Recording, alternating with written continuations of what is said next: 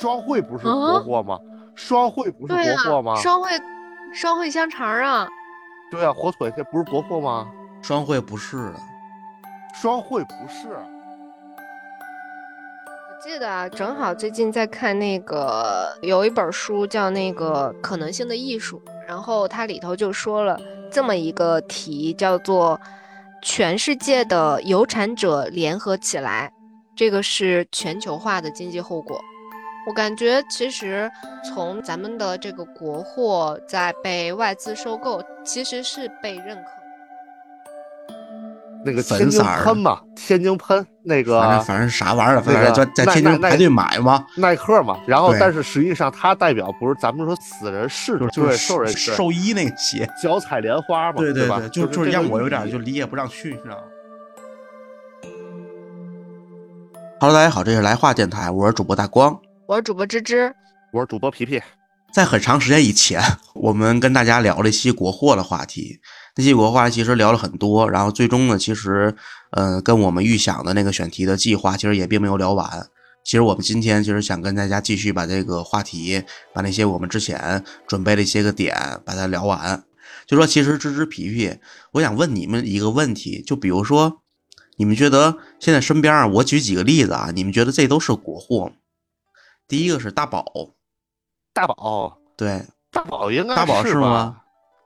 大宝大宝天天见呀，是吧？大宝不是上海的吗？上海的吗？大宝不是大宝是北京的，还是我我学校研发的？我我记得大宝应该是就本地的吧？我然后我再问一个，个，我再提一个啊，你们觉得乌苏啤酒夺命大乌苏是国货吗？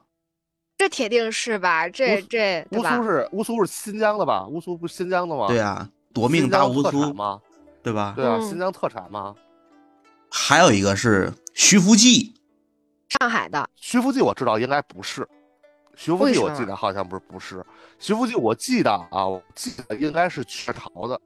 徐福记本身不是大陆这边的，好像是香港还是台湾的，然后后来好像是让雀巢给收购了。我再说一个，下一个其实我也知道它不是国货，中华牙膏。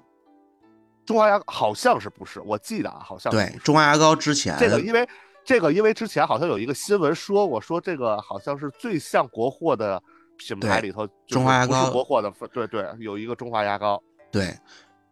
其实下边我要揭晓的答案是，刚才所说的全部都不是国货，全部都不是国货。就大宝也不是是吧？大宝也不是大宝也不是是吧？大宝也不是大宝不是，大宝是国外品牌吗？这这就那么洋气吗？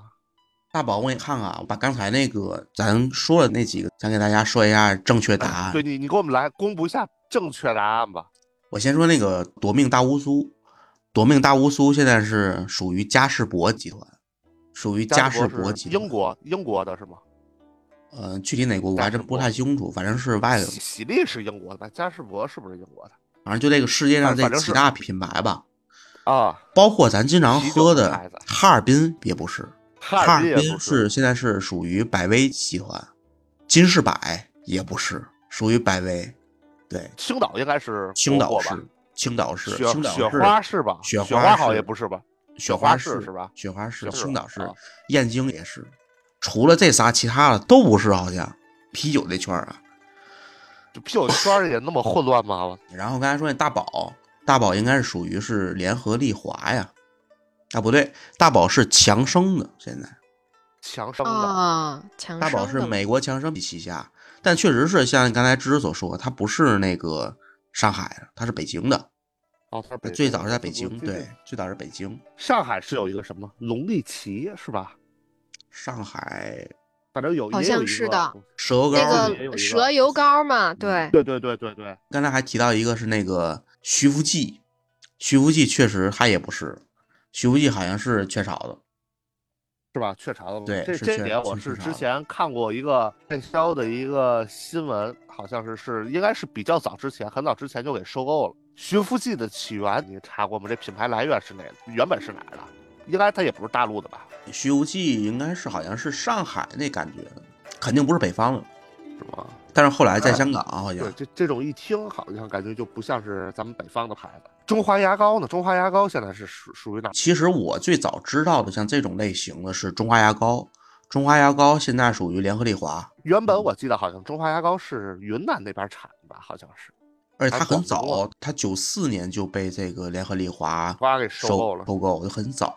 然后我再说几个啊，三笑牙刷三三笑才子佳人嘛，那不郭德纲吗？不是三笑牙刷，我就能想到三笑才子佳人，三笑牙刷现在属于 高露洁，就都配套的呗，这都配套的。双汇双汇不是国货吗？双汇不是国货吗啊，？双汇双汇香肠啊，对啊，火腿这不是国货吗？双汇不是的，双汇不是啊，双汇现在吃的这个火腿肠什么，这都国外品牌吗？现在双汇的大股东是高盛，去，还是玩金融的？零六年五月份，他占股百分之六十点七二，大股东大股东是国外人，就跟吉利收购沃尔沃那感觉似的。对，芝芝是不是又想到一个什么牌子？我没有想到牌子，但我有一个疑问，就是顶了个很大的问号。你看这个牌子，咱就说双汇吧，它肯定是中国发源的，然后它后来被国外收购了，那么这个牌子就不再是中国的了吗？就它不再是国货了，是吗？但它这个问题所有的。全套都是这个问题对。对对，就是这个东西，它到底算不算国货还是什么？我它可能真的得有一个维度去区分。如果你按照真正，比如说你背后的持有人的这种国籍或者所在地来讲，它可能真的不是国货。但是比如说你按它的产地呀、或者说它的发源地来讲，它可能能算是国货，应该还能算是国嗯货。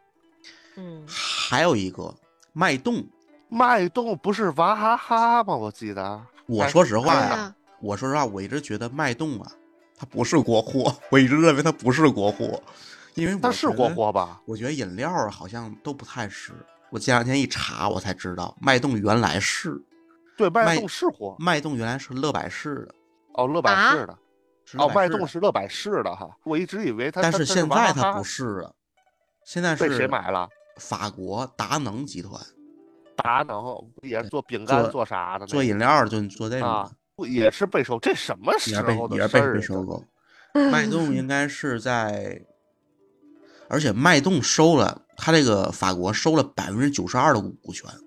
就基本上吧，基本上不就是人家的了吗？对吧？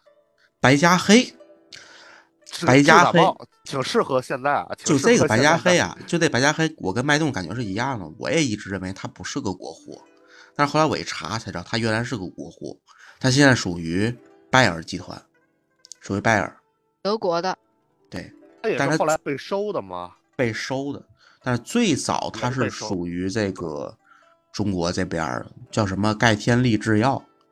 盖天力是做钙片那个，我记得那阵儿白加黑那广告语不是吗？白天吃白片儿不瞌睡，晚上吃嗯黑片儿睡得香，对吧？对对对，其实应该还有很多很很多。那么说应该是挺多的，你那么一说挺多的。就是咱知道的，包括咱现在还不知道了。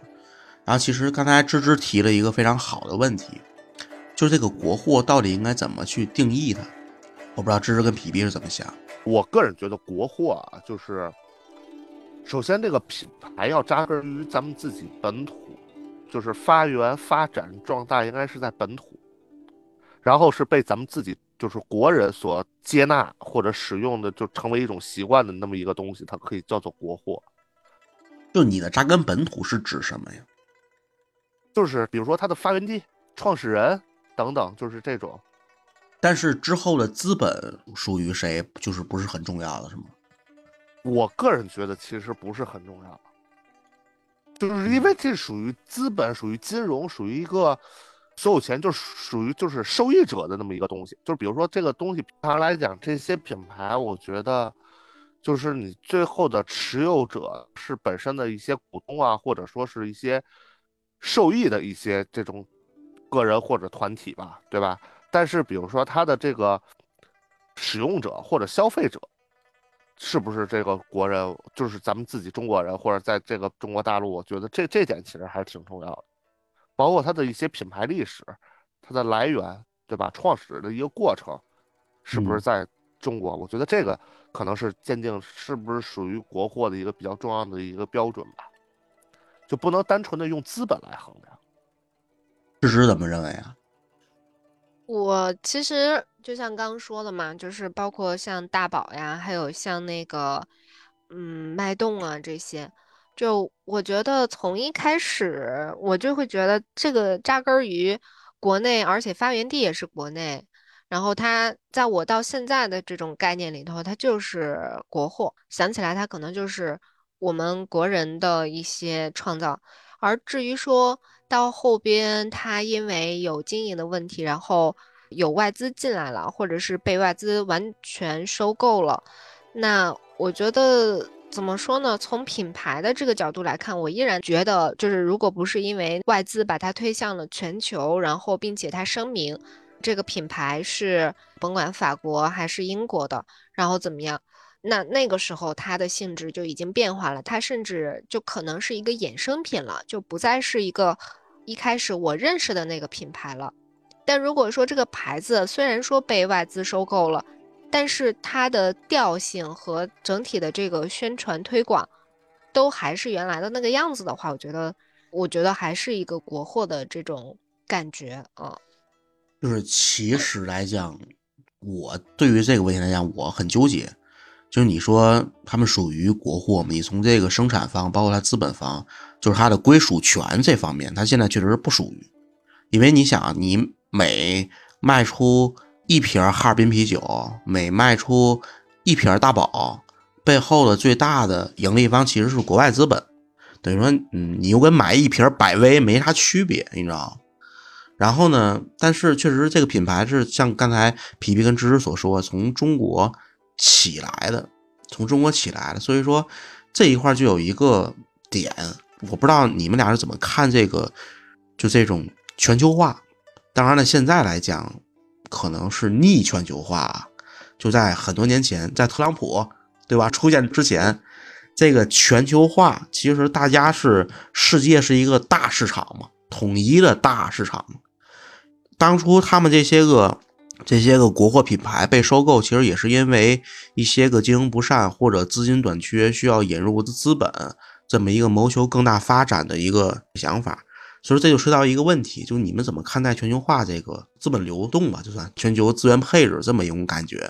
全球化，我觉得这个是顺应时代的一种发展，就是不可逆的。而且当初咱们学习的时候也有过，就是当初改革开放的时候，那有句话怎么叫“引进来，走出去”，对吧？都是有来有回的。你既然有外资进来，咱们自己其实也有东西投资出去嘛，对吧？所以这个其实，在整个大的这个国际市场环境下，都是通俗点，我理解就是都是有来有回的。而且，比如说咱们自己的一些品牌，就像刚大光说的，可能比如说是因为一些，不管是战略需要啊、品牌经营的需要啊，还是市场化的一些需求，就是它引进来一些外资，其实是有利于我个人觉得，其实是有利于这个品牌发展。不然的话，比如说。咱们自己一个本土品牌，如果它发展的不好，那外资购买它的诉求是什么呢？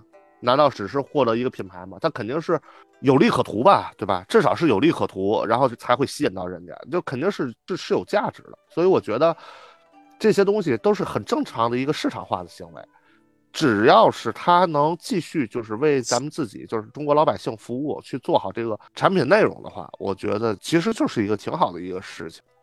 其实刚才皮皮所说一点，我特别同意。就说我本身来讲，我是非常支持全球化的。就即便现在这个时代是一个割裂的时代，各国与各国之间的隔绝也好，战争也好，是一个逆全球化时代。但是我还是认为，世界应该是一个全球化资源配置的这么一个状态。当然，现在也有一种说法，说它是一个资本主义市场扩张啊，包括资源掠夺的一种方式啊。但是我觉得全球化其实更多的是让那个资源，包括资本流动起来，嗯，最高效的去对最高效的去利用的这么一个方式。这个里面其实就刚才皮皮所说的一点非常重要，就是说咱们刚才所说的其实是国货品牌被外资收购，那么中资同样也收购了很多外国品牌，比如说，嗯，对，比如说其实我是做汽车领域的啊，沃尔沃，对吧？当初吉利收购，对最典型的吉利收购沃尔沃之后，应该还会有很多很很多东西。我感觉好像是比亚迪也收购了一些个电池领域的一些个外国的公司，其实是一样的。你说包括就是腾讯，对吧？咱们自己行业，腾讯就买这些游戏公司，对吧拳头公游戏司工作室，对吧？拳头工作室，然后包括那个，嗯、之前还说过什么？当然，好像腾讯最后背后的股东也不全都是那什么了吧？也不全腾讯背后股东是南非报业，对，所以南非的传媒集团，对，所以其实这个就是一个特别典型的一个这个全球化，对吧？就是所以说，你如果按照真正的资本归属地来讲，大家都是你中有我，我中有你的。哦中国的除了那帮纯国企以外啊，比如说中石化、中石油这种可能没有，除了这种以外，剩下的这种市场化的公司来讲，都是你中有我，我中有有你的。所以说你没法说清楚。这是其实我还是特别认同皮皮所说的一个点。对，芝芝怎么觉得？我记得啊，正好最近在看那个有一本书叫那个《可能性的艺术》，然后它里头就说了这么一个题，叫做“全世界的有产者联合起来”，这个是全球化的经济后果。我感觉其实从咱们的这个国货在被外资收购，其实是被认可的，就相当于是一种在国外资本的那个国外资本的一个评估下，他会觉得说这个品牌是有一个前瞻性的发展的，不然的话也不会再收购。所以我觉得这是一种认可。但是，嗯，你要说这个到底这个品牌被外资收购了之后，它还是不是我们国人的品牌？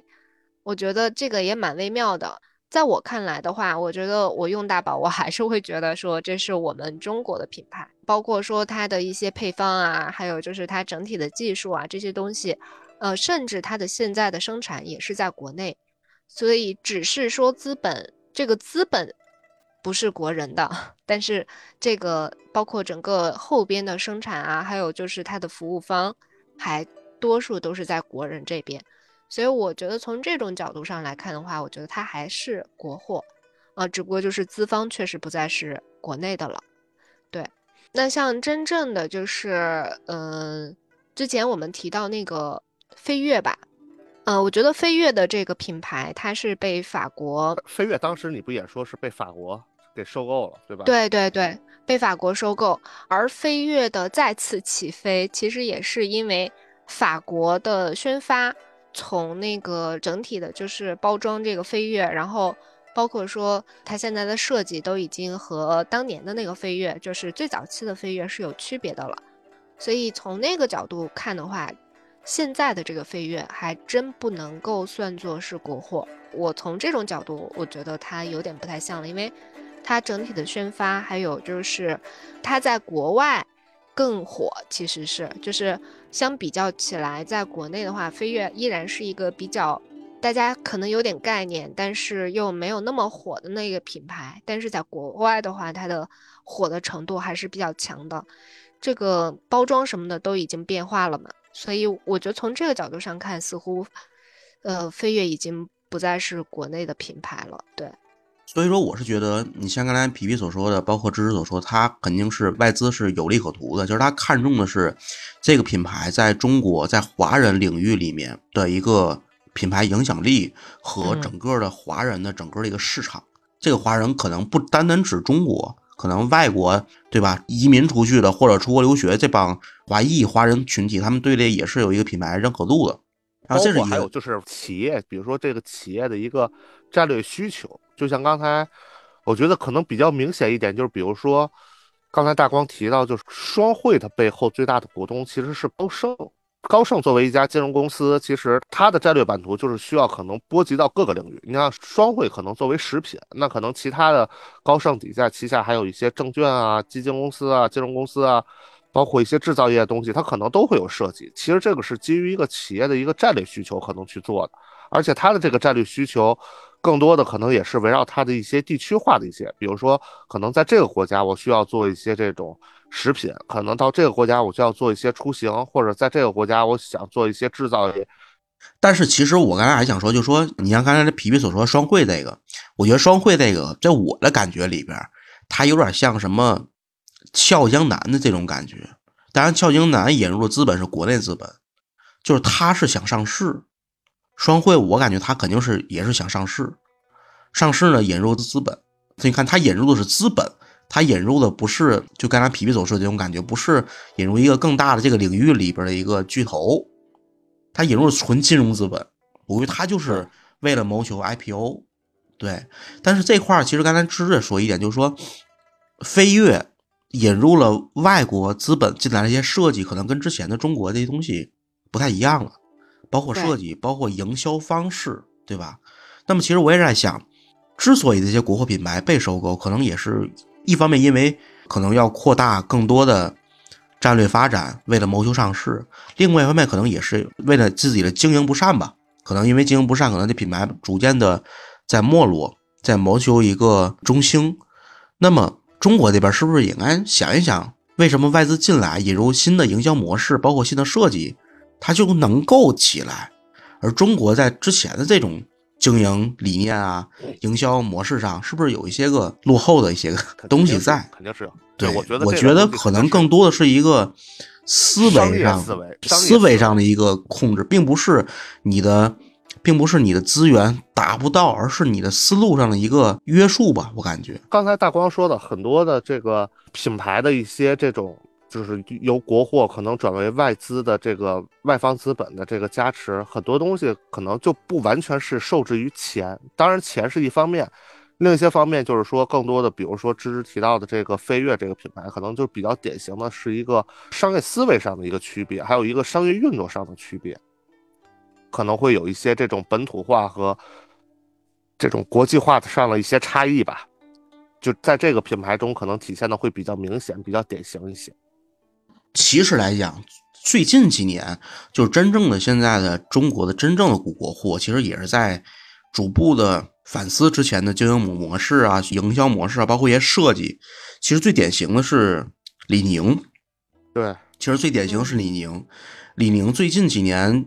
当然了，也翻过车啊，当然了也翻过车，但是确实是从它的整体的设计来讲，有点儿就是说跟国际的一些个潮流品牌看棋的一些思路。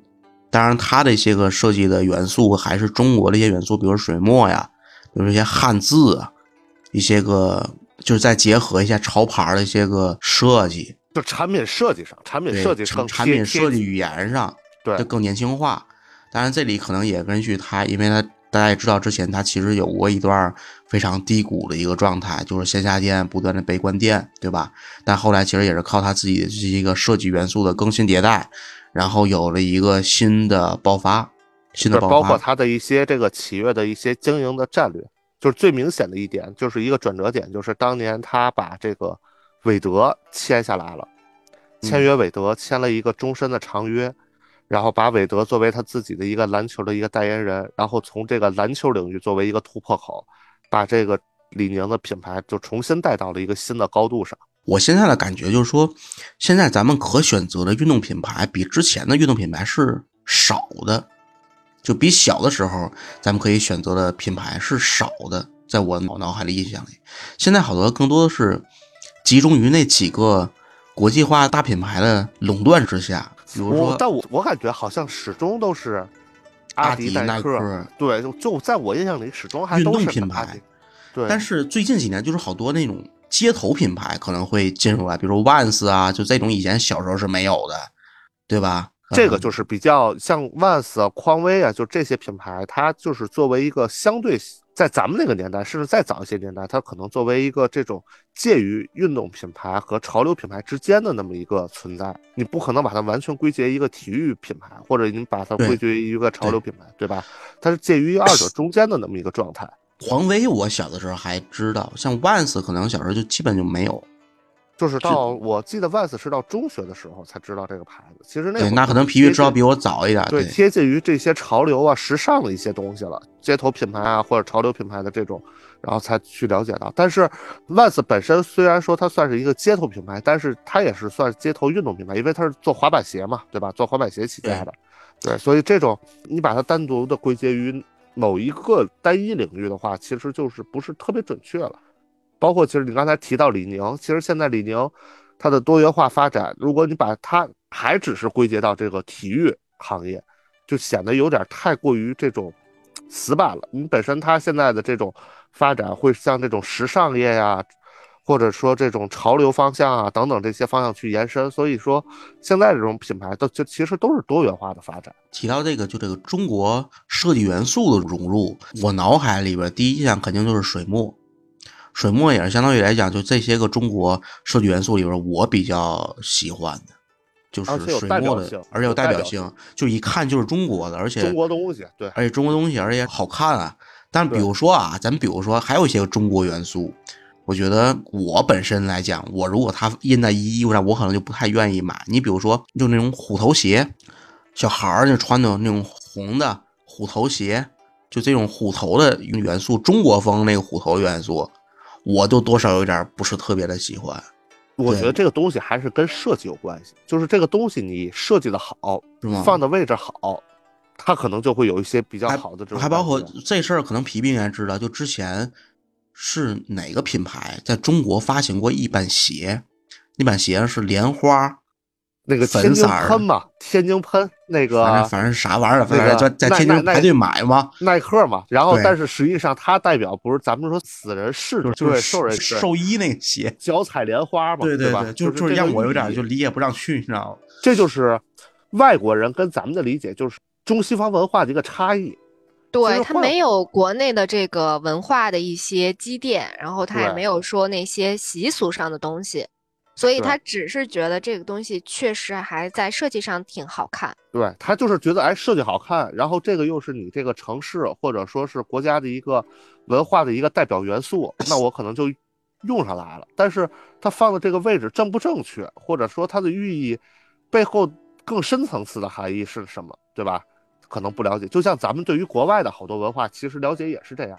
你像大光刚提那个匡威，然后我记得在我上大学的时候，我有一室友巨爱买美特斯邦威，我就以为它是个国外的牌子，但是我很洋气到是吧？这名字很洋洋气。你看这名字，我觉得它有点超匡威，有点就是都是威嘛，对吧？但是我才发现它是一个中国的牌子，呃，诞生于温州。其实刚才芝芝所说，就是我刚才想说那个，就是说咱小的时候，其实脑海里边有很多品牌，比如说刚才说美特斯邦威、德尔惠，然后生活几何、卡玛，然后什么好这这些品牌都有点好像消失在历史长什么什么河中。杰克琼斯，杰克琼斯现在还有啊？哎，我跟你说，杰克琼斯这个品牌是典型的，就是由外国品牌转为国货的那么一个牌子。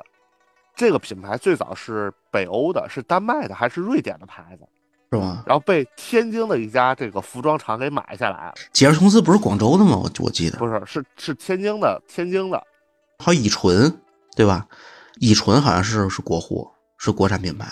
对对，国产品牌。但是杰克琼斯这一系列的，真的是从国外买回来的。它原本啊其实是国外的牌子，然后给买成国货了。这种。但反正就我我说这一票，现在来讲都没有了，现在好像都不在了。纯、杰克琼斯还都有，杰克琼斯在，琼斯还有，还美特斯邦威还在不在？我还真不知道。好像没有，好好像没有，好像没了是吧？对。然后咱说回来，刚才说那个设计语言啊，就是其实这里边还有一个例子，就是之前比亚迪，比亚迪那汽车，咱们开车啊、坐车，其实都看到这个仪表盘上和那个键盘上，就是它那个物理键上印的这些个名字，其实之前都是英文的。中控台嘛，中控台。对，就那中控台其实都是都是英文的。其实咱之前没有太多的感觉，好像都是约定俗成。就是这个东西就应该都是约定俗成，？包括你用电脑也是，你电脑键盘上那东西约定俗成也都是英文的，因为电脑本身外国人发明的，汽车那些东西呢，其实也是外国人定的标准。但是比亚迪之前就出过一款车，它的那个按键上都是中文，就都是比亚迪好多的车，就是它早期的车，不，现在我不知道啊，反正早期的它的那些车的中控基本上都是中文。对，都是中文。但是我说实话，其实我是多少觉得有点儿别扭，可能也是因为习惯了。习惯了，其实是你看那个东西看习惯了。就看上去那个设计语言好像就不是特别的协调。但是比亚迪的那个品牌王朝那个品牌，我觉得当初这个创意挺牛逼的。虽然说它在这个营销领域上来讲，它的 logo 过于的复杂，不利于传播，但是整体对于中华民族这文化呀，包括这个创意本身来讲，还是挺牛逼的。对他用的当时是那种是大篆还是小篆体的那个文字吧？对，咱们自己能看懂，反正老外看肯定是看不懂。老外看这个估计就像咱们看一个长串儿，可能这一个单词有十几个字母似的，这个东西是一样的，就是你可能看不懂这个英文单词代表是什么意思，就是这种感觉的。但是我总觉得它这个是一个潜移默化的过程，就是它总会有一这么一个过，对，总会有这么一个，嗯、你得让它逐逐渐习惯了，逐渐对对对。习惯了，因为本身来讲，其实是这些东西最早不是由中国这边发起的，就比如说咱写代码，写代码也一样，写代码为什么用英文写？因为代码最早是美国人发明的，美国人发明的，要是中国人发明的，那肯定都写中文的，对对吧？当然，现在其实也有，也真有用中文写代码的这种东西，但是就没有普及度嘛。其实刚才还有一个就是说，其实你看刚才咱提到一些鞋、回力啊、飞跃，其实他们的设计上跟之前的，我觉得没有特别大的出入。芝芝之前经常穿，芝芝觉得就说飞跃吧，然后我之前去看过，如果就是跟小时候比，肯定是不太一样了，就那土味儿去掉了很多，然后 对，就是本土本土化元素，嗯，对，就是本土化元素。反正那个小时候穿那个鞋子，就是就是感觉有点儿嗯，反正已经时尚语言啊，我不是那么的懂，但是呢，我会看一些时尚博主，他去做一些就是关于一些流行元素的一些东西，呃，然后包括说可能十年前。或者是再早前，什么什么戴安娜王妃穿的时候，她就是已经在穿这些元素了。然后我们风水轮流转啊，然后现在这些元素又出现了，但是它经过这么多年的变化，它是会有一些微微的调整的，而那些微微的调整就会让它显得更洋气一点，或者是更符合我们当下的这个审美。所以你要说飞跃这个牌子，我我们拿它早年间二三十年前的时候的那个样式和现在的样式去比，确实是有变化的。那但是它的那种，你要说这个牌子，我们可能就是会觉得，哦，它就是一个国产的牌子，或者是它起源于中国，或者怎么样。但是你要说它的产品，可能真的和那个年代已经有很大的不同了。对。我感觉也是，就是之前咱们国家可能像飞跃这种牌子，就是没有什么时尚感可言，它就是一个舒适。对是那会儿中国就没有时尚这个概念，就对实对对实用嘛，主要是实用。走的是这种实用风，然后说好听点实用，说不好听点就是外观就其貌不扬嘛，对吧？你不会注意到它。对对，然后呢，可能这个东西被外资收购之后，或者怎么样，它的设计师重新设计了一下鞋型，可能还是这鞋型，但是我在上头加了一些图案，或者说某一些形状，我稍微比如说从一个这个锐角我变成钝角，对吧？这个斜形我从一个方的我变成一个相对圆一点的，它修改了一些元素，它可能一下子就看起来就不一样了。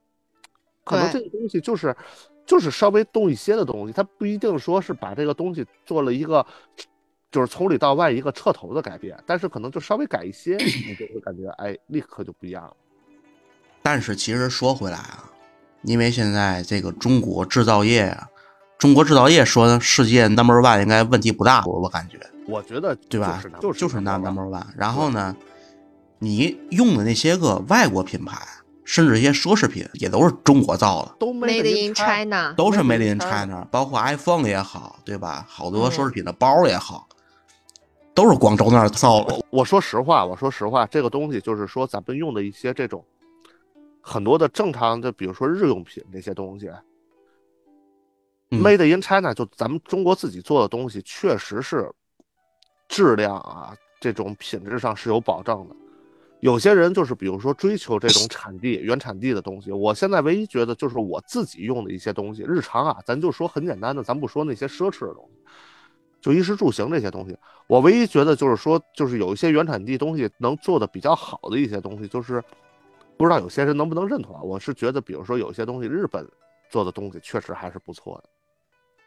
然后呢，剩下比如说你说制造业好多东西，那这些那些东西说有些越南产、印尼产什么这些东西，那些东西真的，尤其鞋，真的那鞋，你看那什么越南产的、印尼产的，还有包括一些裤子什么的，那真的跟咱们自己国内做的这这完全没法比。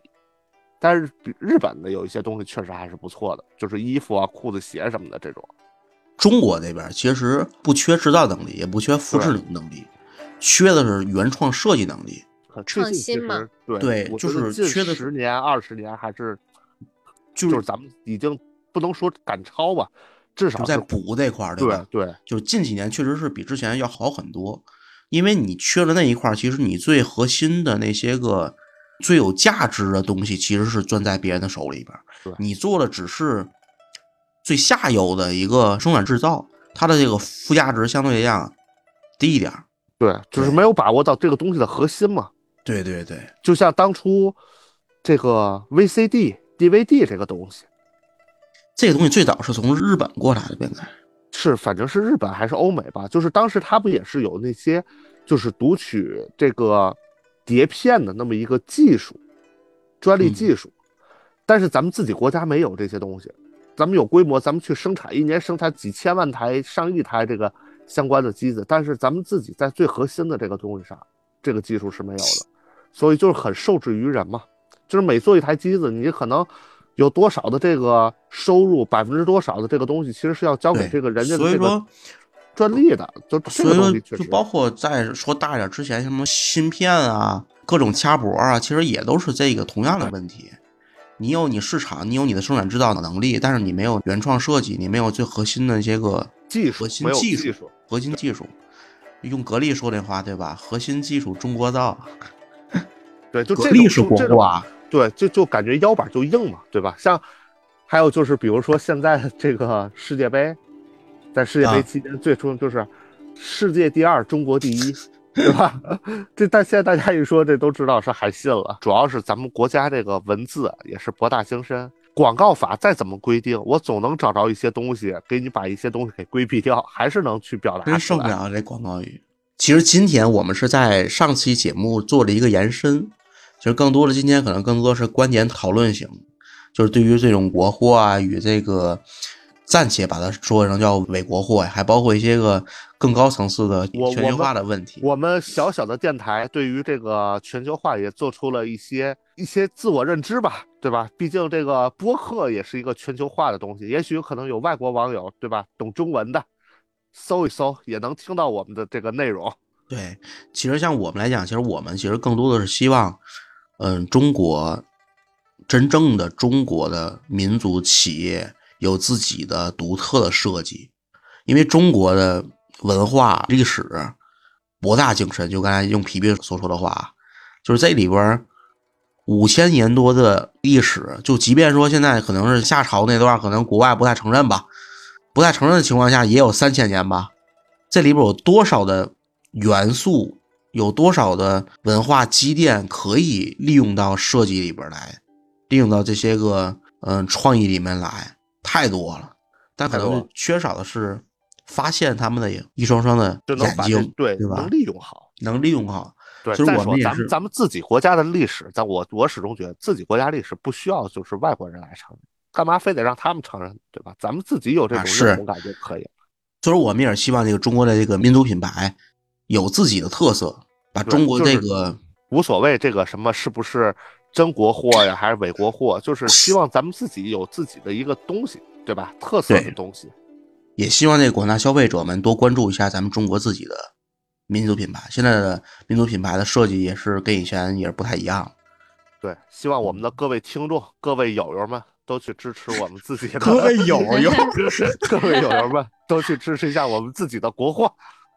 对我们国货的品牌啊，就是除开说那些创新啊什么之类的，它的质量也是很 OK 的，其实是可以经得过时间的检验。包括我之前穿那个回力啊、飞跃的牌子这些鞋子，然后我可能就是一直穿，一直穿，然后穿了一两年才会说可能就不穿了。所以我觉得它的耐穿性也是很强的。嗯，就是说，在之前的印象当中，国货可能一方面是设计土，咱实话实说啊，设计土；另外一个质量不好。但是现在呢，确实是跟之前不一样了。所以说呢，各位友友们也可以 可以看一看，体验一下，别被这种刻板印象所限制住，对吧？对，就是那个《风吹半夏》那个里边一直都在说的一句话，就是睁开眼吧，这个世界已经不一样了。嗯，嗯，开眼看世界，开眼看世界，看世界对吧？对，行吧，那我们今天先到这儿，好嘞感，谢大家收听我们下，期见啦，我们下期再见，拜拜。拜拜拜。Yo. Ah, yeah, yo, 兄弟，我们一起跳。Made in China. Ah, yeah, yo, 兄各位弟，我听友分享们一起一个好跳。消息，我们兰花电台的粉丝群成立了，大家可以微信搜索“来话小助手”的微信号 L A I H U A F M，记住是来话全拼加大写的 F M，备注来话听友，成功添加小助手之后呢，就会拉您进群。进群之后，大家可以近距离的与各位主播交谈，更有机会成为节目的嘉宾。在这里感谢大家一直以来对来话电台的支持，我们群里见啦！欢迎大家搜索“来话电台”，订阅我们的播客。如果你觉得电台内容还不错呢，还请大家积极的点赞评论，给各位比心啦！我们一起。纪，在心里滚动血液，必须叫出中国红。我的每条脉搏替你盘旋万物捉弄，相不相信？睁开你的眼睛，中国文化世界各地如火如荼盛行。Man，我们是焦点，无法挑选，我们的历史地位守候在世界最佳。China，啊，yeah，yo，兄弟，我们一起跳。China，yeah，yo，兄弟，我们一起跳。啊，yeah，yo，你的 china 啊，兄弟，我们一起跳。